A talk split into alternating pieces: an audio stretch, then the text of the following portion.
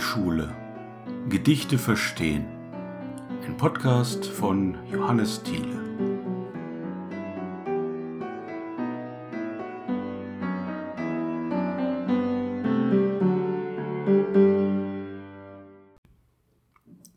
Hildedomin. Vorsichtige Hoffnung. Weiße Tauben im Blau verbrannter Fensterhöhlen werden die Kriege für euch geführt? Weiße Taubenschnur durch die leeren Fenster über die breiten Grade hinweg, wie Rosensträucher auf Gräbern, achtlos nehmt ihr das unsere. Auf den mit Tränen gewaschenen Stein setzt ihr das kleine Nest. Wir bauen neue Häuser, Tauben. Die Schnäbel der Krane ragen über unseren Städten. Eiserne Störche, die Nester für Menschen richten. Wir bauen Häuser mit Wänden aus Zement und Glas, an denen euer rosa Fuß nicht haftet. Wir räumen die Ruinen ab und vergessen die äußerste Stunde im toten Auge der Uhr. Tauben, wir bauen für euch. Ihr werdet in den glatten Wänden nisten. Ihr werdet durch unsere Fenster fliegen ins Blau. Und vielleicht sind dann ein paar Kinder da. Und das wäre sehr viel. Die unter euch in den Ruinen unserer neuen Häuser, der Häuser, die wir mit den hohen Kranen den Tag und die Nacht durchbauen, Verstecken spielen. Und das wäre sehr viel. Und damit willkommen zu einer weiteren Folge des Lyrik-Podcasts. Heute gewissermaßen ein Abitur-Special. Warum ein Abitur-Special? Nun, das erschließt sich vielleicht nicht jedem Zuhörer aber alle Abiturienten aus Niedersachsen im Abi-Jahrgang 21 kennen dieses Gedicht, denn es lag ihnen in der Auswahl in der Deutschprüfung vor. Jedenfalls, wenn sie im erweiterten Anforderungsniveau geschrieben haben. Vielleicht muss man dazu noch sagen, dass dieses Abitur ein besonderes Abitur war, denn es war ein, eine Prüfung, die unter Corona-Bedingungen entstand und so waren einige Besonderheiten. Das ist, glaube ich, nicht in jedem Bundesland gleichgelaufen, deswegen erkläre ich kurz, wie das in Niedersachsen war. Hier war es so, dass wir nicht wie sonst drei Aufgaben vom Ministerium gestellt bekommen, aus denen die Schüler aussuchen. Auch wir als Lehrkräfte sehen diese Aufgaben normalerweise erst ganz früh am Prüfungstag das erste Mal. Dieses Jahr war es anders. Dieses Jahr mussten wir einen Tag früher in die Schulen und aus vier Aufgaben, die vom Ministerium gestellt wurden, drei auswählen. Das heißt, wir durften eine Aufgabe rauskicken, von der wir dachten, dass unsere Schüler mit ihr vielleicht am meisten Probleme haben würden. So, nun ist es so, dass äh, in der Regel vorher schon feststeht, welcher Aufgabentyp auf jeden Fall im Abitur drankommt. Also ein Aufgabenformat ist sozusagen jedes Jahr gesetzt. Und 2021 war das das Format Textvergleich. Ein Gedichttext wird verglichen mit einem Prosatext. Das war bekannt und entsprechend haben sich die Schüler darauf vorbereitet. Und deswegen habe ich den Text von Hilde Domin, der verglichen werden sollte, mit einem Auszug aus einem Text von Günter Kunert auf jeden Fall natürlich drin gelassen. Die anderen beiden Aufgaben, die ich auch noch zugelassen habe, war eine Sachtextanalyse, ja, damit man nicht nur ähm, Literatur und Interpretation hat, eine Sachtextanalyse zum ja, zu der Zukunft von Qualitätsjournalismus, auch ein Pflichtthema in Niedersachsen in diesem Jahr. Das heißt, ich konnte davon ausgehen, dass die Schülerinnen und Schüler hier sehr gut vorbereitet waren. Und der äh, dritte Text, die dritte Aufgabe, das war ein Prosa-Auszug aus einem Text von Peter Handke, die linkshändige Frau. Ehrlich gesagt kein sehr spannender Text. Es geht um eine Frau, die sich von ihrem Mann trennt und, naja, mit dieser Trennung etwas hadert. Es geht um Emanzipation und es geht darum, wie man eine Trennung bewältigt, auch übrigens wie Kinder so eine Trennung verarbeiten. Aus meiner Sicht der Text, der am wenigsten spannend war, aber drei musste ich ja zulassen. Ich möchte nochmal betonen, dass er natürlich nicht aufgrund der Thematik nicht spannend war, sondern aufgrund der Machart. Die hat mir bei Handke hier überhaupt nicht zugesagt. Das war unglaublich manieriert. Der vierte Text spielte äh, die Pflichtlektüre in Niedersachsen für diesen Abi-Jahrgang an, nämlich Iphigenie auf Taurus.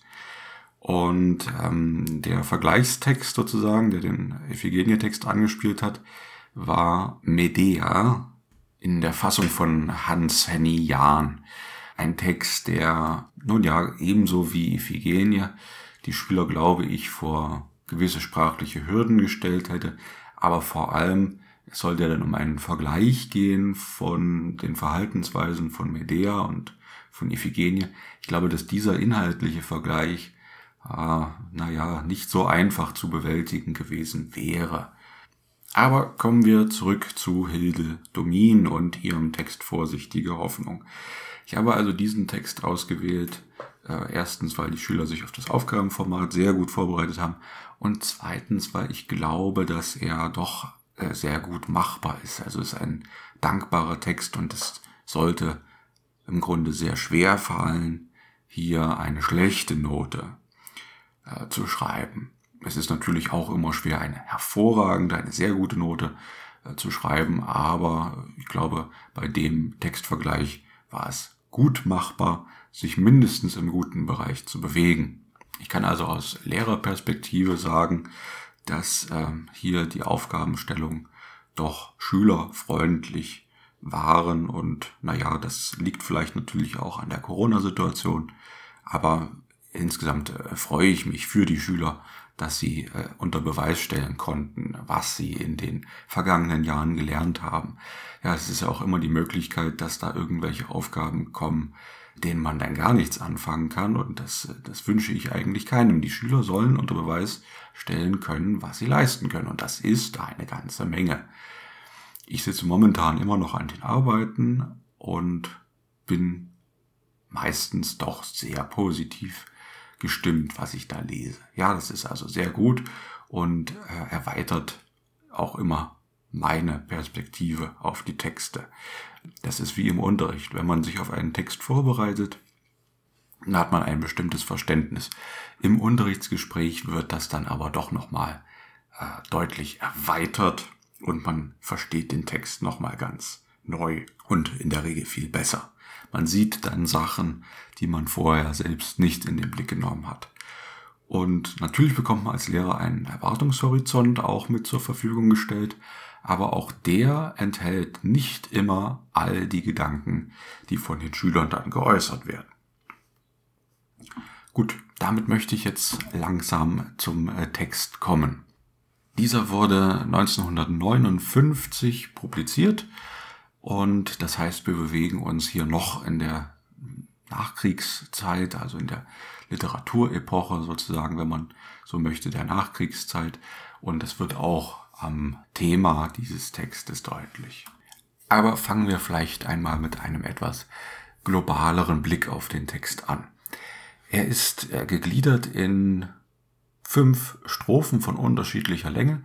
Es gibt kein einheitliches Versmaß, keine Reime. Das heißt, der Text ist, was die Struktur angeht, unregelmäßig. Er bedient sich nicht einer formstrengen Regelpoetik, sondern er ist ganz im Stil der Nachkriegsliteratur eher bescheiden, eher zurückgenommen, was die Form angeht.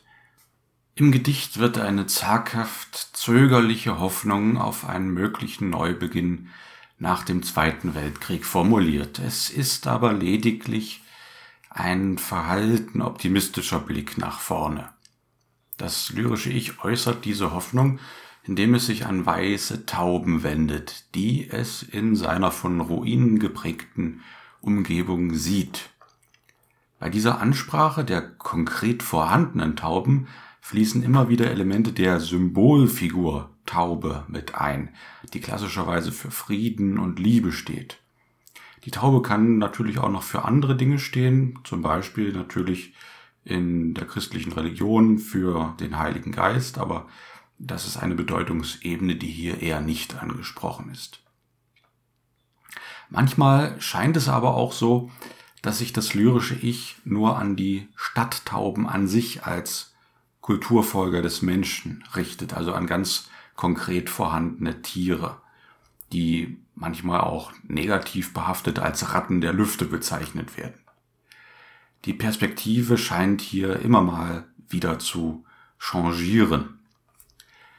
Zunächst lässt sich festhalten, dass das lyrische Ich nicht einen vollen, ungetrübten Optimismus an den Tag legt, sondern, wie es der Titel schon angibt, nur vorsichtig und zögerlich zu hoffen wagt. Immerhin liegt ja auch der grausamste Krieg der Weltgeschichte hinter ihm. Auch muss man sich vor Augen halten, dass dieser Krieg, also der Zweite Weltkrieg, schon der zweite große Krieg des Jahrhunderts war, in dem Deutschland maßgeblich beteiligt war und aus dem es verlustreich hervorgegangen ist. Ein doppeltes Trauma für eine ganze Gesellschaft. Wie konnte man in der Nachkriegszeit also überhaupt nur wagen, ungetrübt zu hoffen? Es war eigentlich gar nicht möglich. Denn es drohte gedanklich doch eigentlich immer schon der nächste Konflikt. War Frieden da überhaupt eine realistische Hoffnung? Hilde Domins Text strahlt diesbezüglich eine Unsicherheit aus, die am deutlichsten gegen Ende wird, wo die neu errichteten Gebäude selbst schon wieder als Ruinen bezeichnet werden. Damit nimmt das lyrische Ich vorweg, dass auch diese Neubauten das gleiche Schicksal erleiden werden wie ihre Vorgänger. Es ist schließlich nur eine Frage der Zeit. Aus unserer heutigen Perspektive ist das natürlich alles schwer nachzuvollziehen, denn wir kennen in Deutschland seit vielen, vielen Jahren zum Glück nur den Frieden auf unserem Boden. Für Domin war das aber natürlich anders. Sie war autobiografisch ganz anders geprägt. Doch gehen wir am Text chronologisch vor. Zu Beginn adressiert das lyrische Ich die Tauben, die es durch einen verbrannten Fensterrahmen beobachten kann, ganz direkt und stellt die Frage, ob die Kriege für diese Tauben geführt würden. Das kann man einerseits auf der Symbolebene lesen. Dann würde es bedeuten, musste der Krieg geführt werden, damit nun Frieden herrschen kann. Eine eigentlich paradoxe Situation. Man kann es daneben vielleicht auch realistisch lesen. Der Betrachter sieht die Tiere vor seinem Fenster, die sich unbekümmert im neu geschaffenen Lebensraum der Ruinen einrichten. Erst der Krieg gibt ihnen diesen Lebensraum. In der folgenden Strophe sieht der Betrachter nun eine ganze Taubenschnur, heißt es da, ein Neologismus, der steht für einen Taubenschwarm, der sich über die Breitengrade hinweg erstreckt. Auf der Symbolebene kann man hier am ehesten sagen, dass nach dem Kriegsende der Frieden weltweit Einzug halten kann, mit den Friedenstauben als seinen Verkündern. Aber dieser Triumph des Friedens ist teuer erkauft, und so lässt einen die folgende Darstellung der Taubennester die wie Rosensträucher auf den Gräbern, den Ruinen, unter denen so mancher sein Ende gefunden haben mag, unwillkürlich an die Kriegstoten denken, deren Tod zu betrauern ist. Rosensträucher sind natürlich auf der einen Seite etwas Schönes, auf der anderen Seite auch mit Dornen versehen. Es ist also ein hart erkämpfter Sieg des ersehnten Friedens aber immerhin von einem weiteren Motiv gefolgt. Da wird ein Nest gebaut. Ein Nest, das motivisch für Neuanfang Hoffnung und Zukunftszugewandtheit steht. Folgerichtig handeln die nächsten immer noch an die Taube gerichteten Verse vom Neubeginn durch Neubau. Die alten Ruinen werden weggeschafft und an ihre Stelle werden Gebäude aus Zement und Glas gesetzt. Aus unserer heutigen Perspektive kann das sehr kalt und abweisend klingen. Zement und Glas. Es kann aber in der Nachkriegszeit auch als eine moderne, luftige Bauweise verstanden werden. Jedenfalls konstatiert das lyrische Subjekt, dass die Füße der Tauben an diesen Gebäuden keinen Halt finden werden. Auf der Symbolebene könnte man es so verstehen, dass die Menschen in all ihrer Euphorie des Neuanfangs die Friedensbotschaft aus den Augen verlieren könnten. Bezieht man die Verse auf das reale Tier, das nun nicht mehr ungestört in den Ruinen nisten kann, ergeben die Verse allerdings auch einen guten Sinn. Gebaut werden diese Häuser von Baukränen, die metaphorisch als Störche aus Eisen dargestellt werden. Ein weiteres Motiv, das auf Neubeginn hindeutet und die spielenden Kinder aus den letzten Versen vorwegnimmt. Denn wie es der Volksglaube so will, bringt der Storch ja die Kinder. Es folgen jetzt die wahrscheinlich am schwersten zu interpretierenden Verse im gesamten Gedicht. Da heißt es, und vergessen die äußerste Stunde im toten Auge der Uhr. Das ist etwas kryptisch und kann nur durch eine Angleichung an die Gesamtinterpretation verstanden werden. Die Verse an sich sind kaum verständlich. Man braucht also den Kontext. Der euphorische Zukunftsentwurf des Neuaufbaus wird durch diese Verse gewissermaßen gebrochen.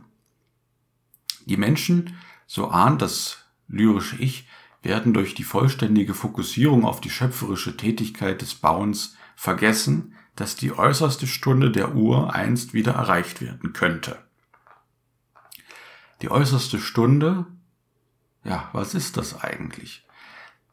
Die äußerste Stunde ist könnte man vielleicht vereinfacht sagen, die Ziffer 12.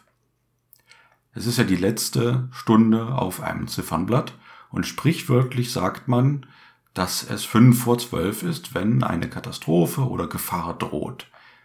Diese Katastrophe könnte in der Logik des Gedichts mit seiner vorsichtigen Hoffnung der nächste drohende Krieg sein, der all die neuen Werke der Menschen wieder zu Ruinen werden lässt. Diese Gefahr sehen die Menschen aber nicht im toten Auge der Uhr. Wiederum ein enigmatischer Vers, den man aber assoziativ ganz gut auflösen kann. Die Uhr wird als Auge verstanden. Die Form ist ja ähnlich wie die Form eines Auges, das aber tot ist. Also, das nichts mehr sieht. Die Gefahr der letzten Stunde wird damit quasi wie in einem toten Winkel unsichtbar. Über all der schöpferischen Bautätigkeit der Menschen hängt also drohend dieses Damoklesschwert. Nichtsdestotrotz besteht die vorsichtige Hoffnung weiter und so heißt es dann, Tauben, wir bauen für euch. Ihr werdet in den glatten Wänden nisten, ihr werdet durch unsere Fenster fliegen ins Blau. Wie ist das zu verstehen? Eben hieß es noch, die Tauben könnten hier an den glatten Wänden keinen Halt finden. Und nun sollen sie dort nisten? Nun bewegen wir uns also definitiv wieder auf der Symbolebene, was bedeuten würde, nun in einer Zeit des Neuanfangs soll der Frieden hier einziehen in diese Gegend und mit einem freundlichen Blick sollen die Friedenstauben herabschauen auf die neue Generation der Menschen, die den Krieg nicht kennt. Eine Nachkriegsgeneration, die spielt und unbeschwert ist. Aber auch hier hebt die Parenthese, und das wäre sehr viel, die am Ende des Gedichts nochmal wiederholt wird, hervor, dass das eine sehr brüchige und gefährdete Hoffnung ist. Und so könnte man diesen Text insgesamt wohl verstehen, wobei die größte Herausforderung eine gewisse Flexibilität oder besser eine Ambivalenz der Perspektive ist, wenn es um die Tauben geht. Mal sind es die Symbolfiguren, mal die Tiere an sich. Ich möchte hier aber ganz deutlich eins betonen, nämlich, dass das eine mögliche Interpretation des Textes ist, neben der auch andere mit leicht anderen Deutungen sich behaupten können. Vielleicht nochmal eine persönliche Wertung aus Lehrersicht. Als Abiturtext für einen Leistungskurs ist das eine angemessene Herausforderung, würde ich sagen. Man kann hier nicht behaupten, dass es das Ministerium den Schülerinnen und Schülern extra leicht gemacht hätte. Ein Corona-Bonus als Freifahrtschein ist es nicht, man muss sich schon anstrengen. Auf der anderen Seite ist der Text im Großen und Ganzen nicht schwer verständlich. Man bekommt schon raus, ja, schon die Überschrift serviert es einem auf dem silbernen Tablett, worum es eigentlich geht. Die Tücke liegt eher, und das wie so oft, im Detail. Und das war es auch schon für die heutige Folge. Das ist alles, was ich zu diesem Text sagen möchte. Ich danke fürs Zuhören und sage bis zum nächsten Mal.